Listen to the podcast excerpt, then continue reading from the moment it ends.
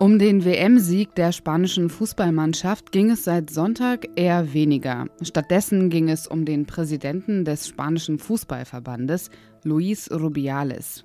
Nachdem er eine der Weltmeisterinnen auf den Mund geküsst hat, stand Rubiales zuletzt in der Kritik. Heute hat er eine Entscheidung getroffen, die einige verwundert hat. Außerdem ist heute noch ein trauriger Rekordthema. All das beim Update von Was jetzt? Ich bin Azadeh Peschman und der Redaktionsschluss für diesen Podcast ist 16 Uhr.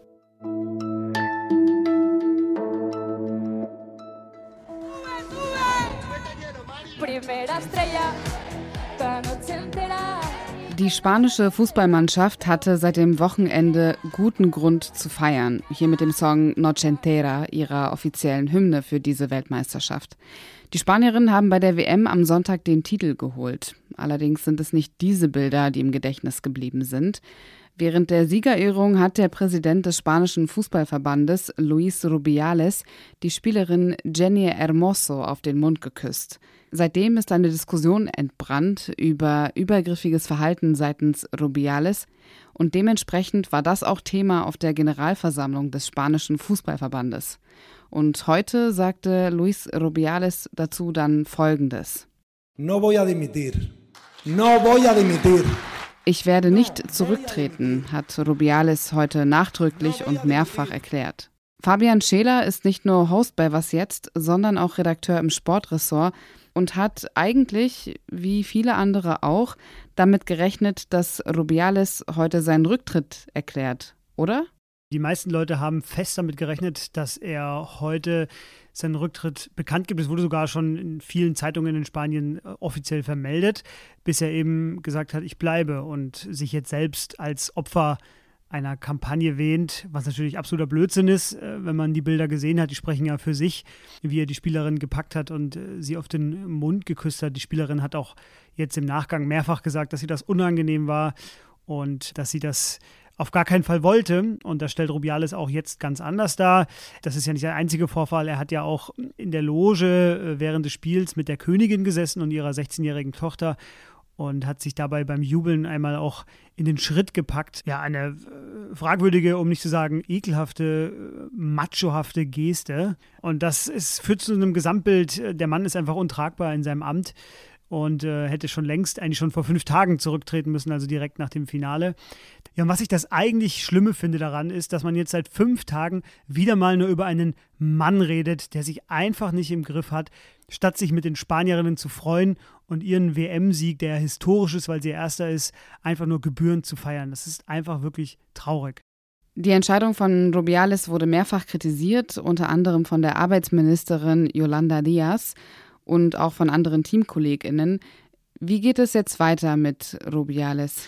Ja, weiter geht es so, dass in dem Moment, in dem wir diese Sendung heute veröffentlichen, die spanische Sportbehörde, die oberste Sportbehörde CSD, eine Pressekonferenz angekündigt hat, was sie da verkünden will, ist natürlich unklar und ob sie auch die Macht dazu hat, ihn abzusetzen, weil äh, er ist erstmal nur abhängig von dieser Generalversammlung, die er heute getagt hat und die haben ihm ja sogar noch applaudiert teilweise zu seinem Auftritt.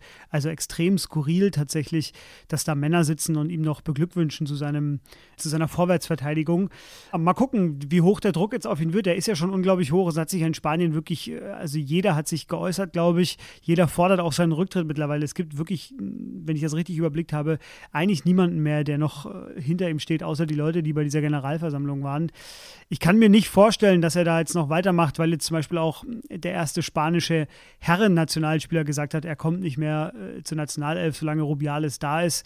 Die gesamte Politik äh, ist gegen ihn ja, also äh, er kann es am Ende, glaube ich, nur selber äh, sozusagen entscheiden, weil er eben vom Verband abhängig ist. Aber man kann sich angesichts dieser Dynamik jetzt schwer vorstellen, wie er auch nur eine Woche noch oder vielleicht auch nur einen Tag länger noch im Amt bleibt. Danke dir fürs Einordnen, Fabi. Gerne. Wir müssen mal wieder einen traurigen Höchstwert vermelden. Die Weltmeere sind derzeit so warm wie noch nie. Seit rund zwei Wochen beträgt die Oberflächentemperatur der Weltmeere im globalen Durchschnitt 21,1 Grad. So hoch war sie noch nie im August seit Beginn der Aufzeichnungen. Weshalb das so ist und was das für Folgen hat, damit hat sich Elena Erdmann aus dem Wissensressort von Zeit Online beschäftigt. Hallo Elena. Hi Azadeh. Warum sind die Ozeane so extrem warm? Ja, wir haben das leider jetzt schon seit März, dass die Ozeane so extrem heiß sind.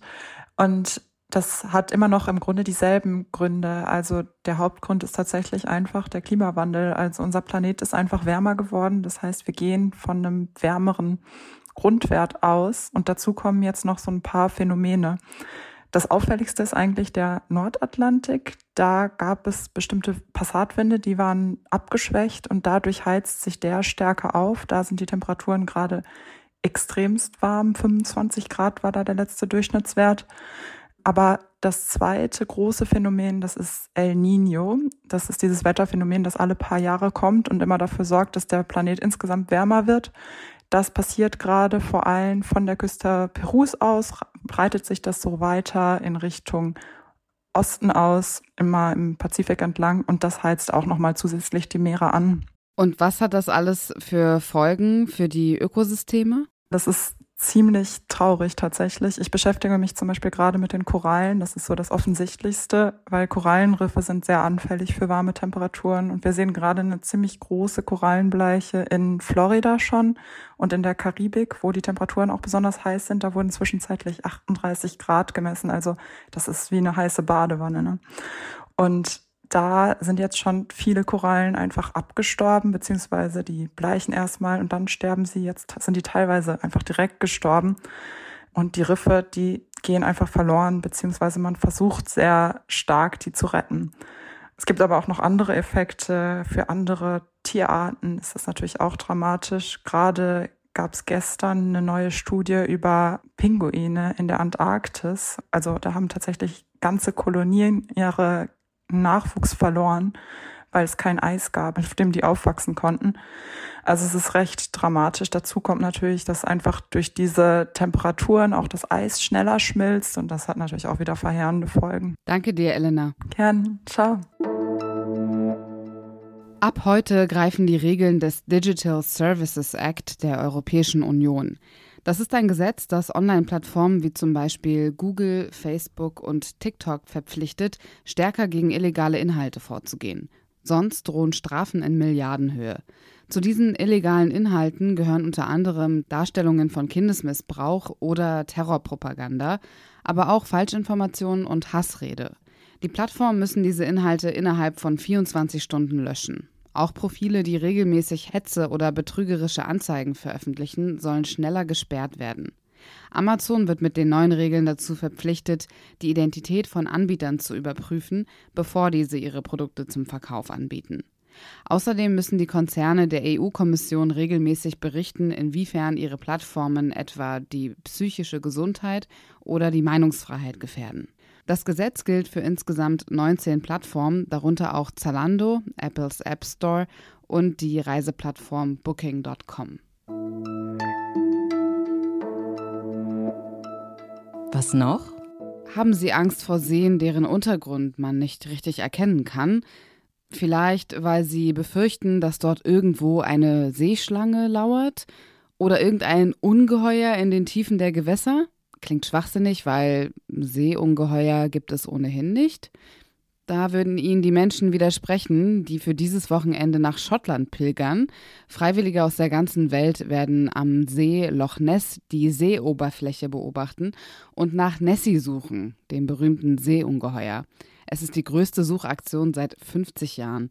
Die Teilnehmenden suchen nach unerklärlichen Bewegungen im Wasser mit technischer Unterstützung von Infrarotkameras und Drohnen. Das Ganze geht zwei Tage lang. Falls Nessie auftauchen sollte in der Zeit, sagen wir natürlich Bescheid. Oder Sie schauen einfach live dabei zu. Den Link zum Livestream packen wir in die Show Notes. Damit endet das Update von Was jetzt an diesem Freitag. Wünsche, Lob, Kritik und alles weitere, was Ihnen auf dem Herzen liegt, können Sie uns an unsere E-Mail-Adresse schicken.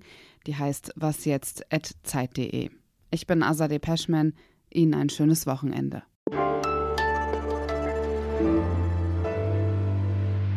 Das war eine deprimierende Folge, ne?